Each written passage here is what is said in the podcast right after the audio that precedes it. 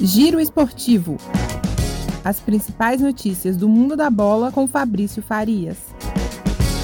Salve, salve, meu caro ouvinte do nosso Giro Esportivo! Mais uma quarta-feira de futebol chegando e o seu giro trazendo todo o cardápio de emoções para você, torcedor, numa noite que promete bastante, já que temos aí o início das quartas de final da Copa do Brasil. E daqui a pouquinho, 7 horas da noite, o Atlético Paranaense recebe o Santos em Curitiba. O Atlético Paranaense que faz uma grande campanha, já é o semifinalista da Copa Sul-Americana e recebe um Santos que faz ali uma campanha mediana no Campeonato Brasileiro, é apenas o 11 colocado, mas é a última chance que o técnico Diniz tem aí para poder levantar o caneco com o peixe da Vila Belmiro. Vamos ver qual das duas equipes vai se dar melhor nesse primeiro confronto de quartas de final. Um pouquinho mais tarde, às nove e meia da noite, o São Paulo recebe o Fortaleza no Murumbi o Fortaleza, que é um dos grandes destaques do futebol brasileiro no momento, ocupa a terceira posição do Campeonato Brasileiro. É realmente uma equipe muito bem treinada pelo técnico argentino Voivoda,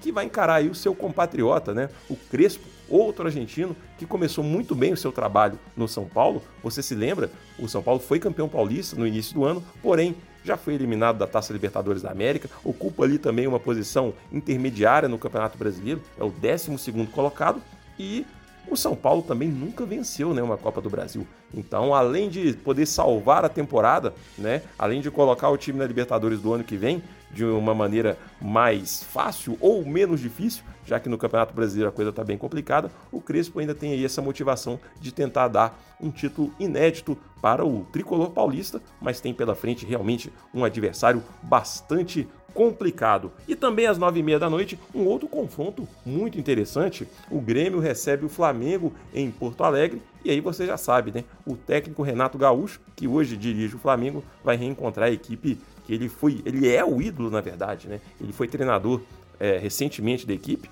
foi campeão da Copa do Brasil, campeão da Libertadores, mas agora defende as cores do rubro-negro e promete para cima do Grêmio de Filipão que, apesar de ser também um técnico histórico da equipe gaúcha, está num momento bastante complicado. O Grêmio é 17 colocado, inaugurando ali a zona de rebaixamento no Campeonato Brasileiro, mas tem muita tradição na Copa do Brasil, é pentacampeão, então é um jogo que realmente promete bastante na noite de hoje para você, torcedor. Então eu vou ficando por aqui. Prometo voltar na semana que vem e desejo que você tenha uma noite de muitas emoções com o nosso futebol brasileiro. De Belo Horizonte para a Rádio Brasil de Fato, Fabrício Farias.